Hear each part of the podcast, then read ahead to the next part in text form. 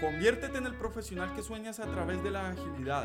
Vamos a hablar ahora de cómo ser ágil sin morir en el intento. Soy Andrés Salcedo. Acompáñame. Un camino hacia la agilidad podcast. Hay diferentes técnicas que utilizamos para planear, para llegar a las conversaciones que necesitamos para asociar puntos de esfuerzo a cada una de estas actividades o elementos que hay que construir. Una muy común es la Planning Poker. En Scrum, algunos le llaman Scrum Poker. Básicamente es lo mismo. ¿En qué consiste?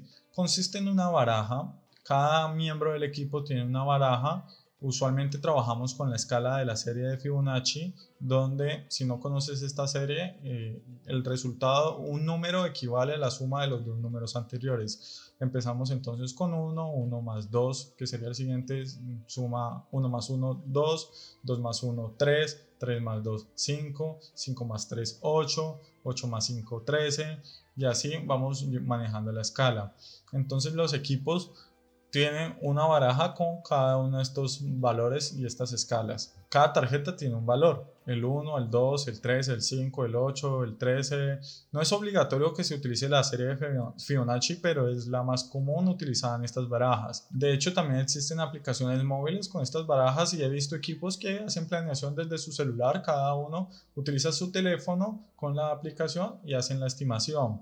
También existen páginas web para equipos remotos. Lo ideal es que, o lo que buscamos aquí es que haya la conversación cara a cara y que la votación o la planeación sea en tiempo real al mismo tiempo con todos los integrantes. ¿En qué consiste esta técnica?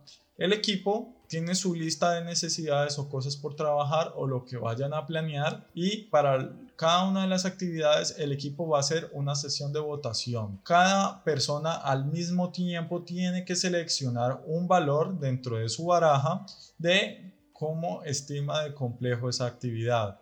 Entonces, si alguien le pone 8, y otra persona le pone 13, entonces aquí tenemos las diferencias que veíamos anteriormente y los dos extremos empiezan a conversar hasta buscar un acuerdo. Veamos esto con un ejemplo.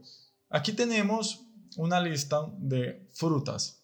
Supongamos que por alguna razón necesitamos estimar la complejidad de comernos estas frutas que tenemos aquí. Todas tienen una característica y es que todas están en la nevera y están sucias, hay que limpiarlas, hay que lavarlas. Entonces vamos a estimar y vamos a hacer planning poker para la complejidad de cada una de estas cosas. ¿Cómo empezamos? Lo ideal es escoger un pivote, es decir, cuál es la tarea de todas estas menos compleja que podamos utilizar como referencia para comparar las demás. Bueno, aquí puede que pienses de forma diferente a mí, está bien, eso es un indicador o eso muestra que cada equipo y cada persona piensa de una forma diferente. Entonces, una recomendación antes de entrar con este ejercicio, dos equipos no se pueden comparar por puntuaciones o por estimaciones. Si un equipo hace 10 puntos y el otro hace 20, no significa que el que hace 20 sea dos veces más rápido que el grupo que hace 10. Quiere decir que es un lenguaje colectivo común y propio de ese equipo. Esos 10 inclusive pueden ser más complejos que los 20 que estiman en este otro grupo. Eso, eso es ya parte de la personalidad y del ADN de cada equipo. Entonces no deberíamos comparar equipos, sino que el mismo equipo debería de compararse contra sus valores anteriores. Volviendo al ejercicio de Planning Poker, supongamos que la fruta más fácil de lavar y comer es la uva. Para mí es la más fácil porque simplemente abro la llave, le echo agua, la limpio y no tengo que quitarle nada. Si tiene un palito o raíz, se la quito y me la, me la como. Esa es la tarea más pequeña que encuentro para mí dentro de esta lista. Si todo el equipo está de acuerdo y decimos la uva es la más pequeña, entonces a esa le ponemos el valor de 1. Si vamos a empezar entonces a estimar lo que hacemos es, podemos seguir esta lista en orden y lo que haríamos es, bueno, ¿cuál es la siguiente, la que vamos a estimar? Entonces ya estimamos la uva con 1. La siguiente que sigue en esta lista ordenada es la piña. Si la piña es la fruta que vamos a estimar, cada persona selecciona entonces en este momento un valor, una, una carta de su baraja y supongamos que yo escogí que la piña es equivalente a 13. Entonces selecciono la carta que dice el número 13. Si hay otra persona que ve que la piña es menos complicada, supongamos que le pone un 5, entonces cada uno de los integrantes escoge una carta. Todos tienen la misma baraja, o sea que todos pueden escoger inclusive el mismo valor. Esta votación tiene que ser en secreto, nadie puede saber la del otro. Y a la cuenta de 3 destapamos nuestras cartas. Entonces 1, 2, 3, destapamos.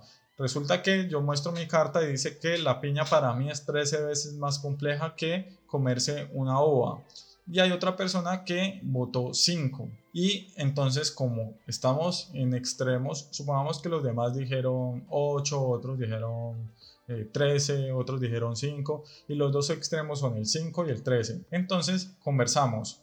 El, de, el que votó 13, es decir, en este caso yo, expongo por qué estoy viendo que es un 13, por qué para mí es 13 veces más compleja la uva. Entonces yo puedo decir, ah, es que en mi experiencia tengo que pelar la piña, eso implica utilizar un cuchillo, también implica cortarla en rodajas, sacarle el corazón a la piña. Bueno, supongamos que esa es mi respuesta, por eso veo que es 13 veces más compleja que la uva. ¿Quién votó 5? Puede decir, Ah, yo voté 5 porque es que yo estaba asumiendo que no hay que quitarle el corazón a la piña y que la piña ya viene pelada, entonces solo estaba asumiendo que había que partirla en rodajas. Entonces aquí hablamos con el dueño del producto, quien, quien pidió esa característica, y le decimos, venga, ¿cómo se necesita ese producto o esa actividad? Aquí tenemos dos visiones y dos tipos de entendimiento por favor aclárenos cuál de los dos eventos es. Entonces nos pueden decir, no, es que la piña está sin, sin pelar y hay que sacarle el corazón. Ah, bueno, entonces sí es más complejo que cinco. Lo que hace el equipo después de tener estas conversaciones es una nueva sesión, vuelven a votar y en esta ocasión puede suceder de que la brecha se disminuya, inclusive todos pueden estar de acuerdo y le ponen 13 a la piña. Si siguen habiendo diferencias pueden hacer otra sesión de conversación y seguir profundizando en por qué lo ven tan diferente. El mismo equipo puede llegar a acuerdos, lo ideal es que lo hagan antes de la sesión de planeación de qué va a suceder si eh, hacemos varias rondas y siempre hay diferencias. ¿Vamos a seguirlas haciendo de forma infinita o mejor tomamos el promedio o tomamos el número que más se repite entre todos los del equipo o vamos a tomar siempre la opción más pesimista o la opción más positiva, optimista? Bueno, cada equipo decide cómo va a hacer su planeación. Supongamos que listo, nos pusimos de acuerdo y es 13. Entonces tenemos que la piña tiene una complejidad de 13 y la uva una complejidad de 1. Luego sigue la fresa. Entonces volvemos a votar. Cada persona elige una carta y al mismo tiempo. ¿Por qué tienen que ser al mismo tiempo? He visto equipos y personas que no falta el que siempre se demora y espera que todos voten para mostrar su tarjeta. Quien haga de facilitador, de Scrum Master o de líder dentro de este equipo debería garantizar que todo el mundo vote al mismo tiempo. ¿Por qué? Porque muchas veces la posición o el liderazgo de una persona puede sesgar a otros o los puede cohibir de expresarse. Entonces, supongamos que yo soy una persona muy introvertida o muy tímida y también inseguro. Y yo conozco, yo soy experto en comer fresas. Yo sé que comer fresas es lo más difícil que hay y es demasiado complejo y siempre hay malas experiencias comiendo fresas. Pero si yo no voto al mismo tiempo y hay una persona que tiene más influencia en el grupo y tiene una versión demasiado relajada de este tema o él asume cosas sin tener mucho conocimiento, probablemente nos va a cohibir a los demás y vamos a hacer una estimación mala, vamos a dar un valor incorrecto. Y yo por ser el introvertido no opiné y no di mi, mi opinión y no compartí mi experiencia y lo que va a hacer es que el equipo subestime esa complejidad.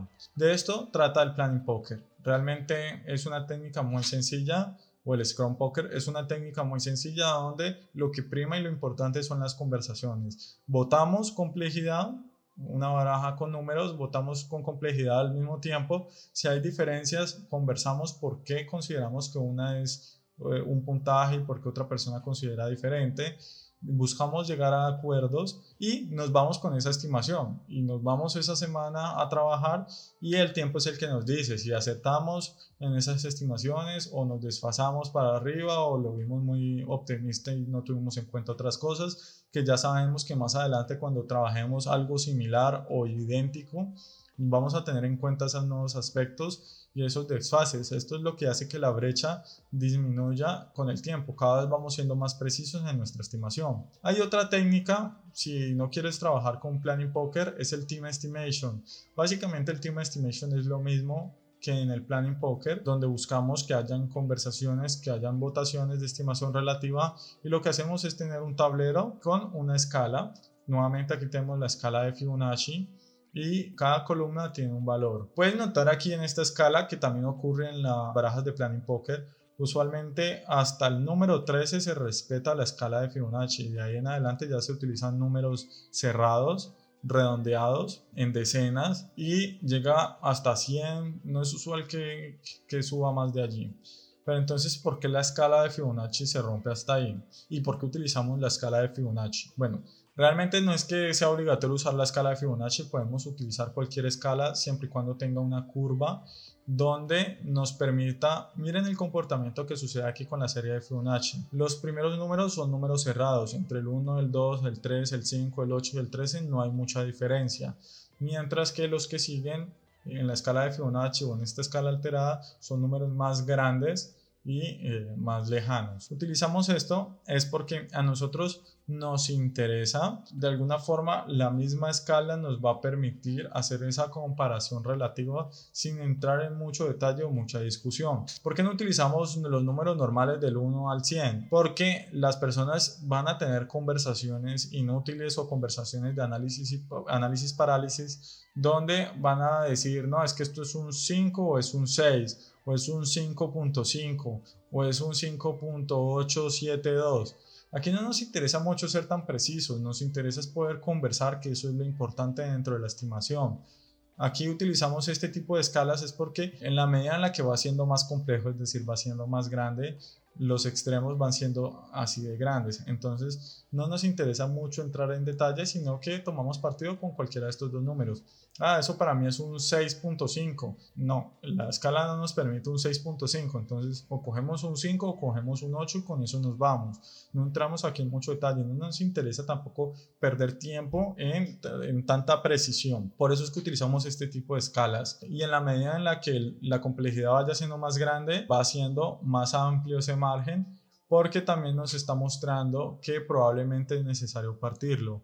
Mi recomendación es que no trabajemos con tareas que pesen más de 8 o 13, porque probablemente dentro del periodo de tiempo que estemos estimando y estemos trabajando, esa complejidad va a ser tan grande que al final no vamos a alcanzar a cumplir. Lo ideal es siempre trabajar con estos números pequeños, que son los que nos va a permitir a nosotros poder tomar una posición de un extremo más fácil sin una visión tan ambigua. Por ejemplo, decimos, no, esto tiene una complejidad de 60, ¿cuál tomamos? ¿El 40 o el 100? Cada vez va a ser más complicado y va a incrementar nuestros puntos, pero nos está mostrando que realmente hay menos precisión en esa estimación que en los valores más pequeños. Por eso utilizamos una curva de esta forma exponencial. Si estamos utilizando números más grandes o si siguiéramos aquí la escala, realmente vamos a complicar la estimación y las proyecciones porque si ya empezamos a hablar de miles de puntos de historia, después estimar y decir esta lista de pendientes suman 2.752 puntos de historia,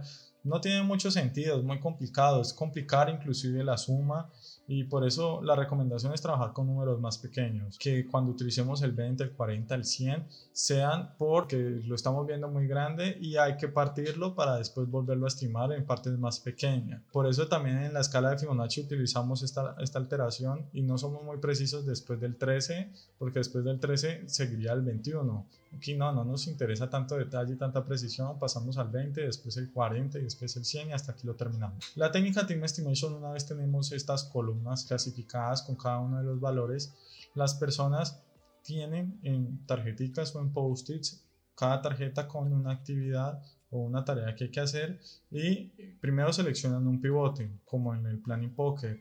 Anteriormente decíamos que el Planning Poker la más pequeña era la uva, entonces buscamos cuál es nuestra uva. De todas las tareas, ¿cuál es la más pequeña? Y esa la ponemos en la columna del 1.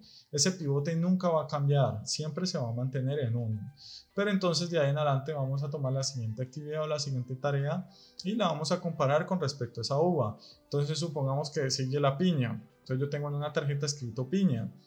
Pongo esa tarjeta donde yo considero que aplica. Entonces yo la pongo en la posición número 13. Quiere decir que es 13 veces más complejo que la uva. Esta estimación o este, esta técnica llamada Team Estimation se debe hacer o en mi propuesta en una fila india donde las personas votan en silencio. Nadie dice ni una sola palabra mientras estamos votando. Entonces salgo yo adelante, tomo Supongamos que soy el primero en la fila, ya clasificamos el pivote, me tocó la siguiente tarjeta y es la piña. En silencio la ubico en la, posición número 13 y paso al, final de la fila. Si las personas no están de acuerdo con mi votación, tienen que guardar silencio y no pueden decir nada. El siguiente en la fila lo que va a hacer es, tiene la posibilidad de cambiar la votación de algún compañero de posición o tomar una tarjeta nueva. Nunca van a poder cambiar o nunca deben cambiar el pivote porque ese es el que nos va a servir para comparar complejidad. Supongamos que la siguiente persona le tocó, decide no modificar la estimación mía de la piña, sino que decide trabajar con la fresa. Entonces ubica la fresa y lo coloca en la posición número 3. Llega el, y pasa al finalizar la fila. El siguiente en la fila decide modificar una fruta, en este caso que es lo que estamos estimando, digamos que considera que la fresa no es 3, sino un 2, entonces la mueve a la posición número 2. Y así empezamos a hacer las votaciones, todo en silencio. Cuando observemos que una tarjeta se mueve de una columna a otra todo el tiempo, quiere decir que hay una necesidad de parar y hay que conversar. ¿Por qué estamos viendo que esta tarea se está moviendo en dos columnas? ¿Qué está sucediendo? Es necesario que tengamos una conversación y lleguemos a un acuerdo. Y aquí volvemos a hacer lo mismo. Conversan y vuelven a hacer la ronda o deciden un punto medio o escoger alguno de esos dos valores. Bueno, el mismo equipo toma la decisión. Esta es la técnica de Team Estimation. Existen muchas otras. Mi propuesta es que escojas o elijas una de estas que hemos visto hasta ahora y trabaja siempre con esto, porque es la repetición y la experiencia del equipo lo que les va a ayudar a ser cada vez más precisos. Pero si constantemente estamos cambiando las escalas, las métricas, los pivotes, las técnicas, vamos a hacer que realmente no tengamos una historia que nos permita de forma empírica poder hacer proyecciones y conocer la capacidad del equipo. Gracias por llegar hasta aquí. Espero que este contenido haya sido de valor para ti. Te invito a que me sigas en mis redes sociales y en andresalcedo.com, donde constantemente estoy compartiendo contenido sobre desarrollo profesional con agilidad. Hasta la próxima. En el próximo episodio te enseñaré cómo utilizar las técnicas de estimación relativa.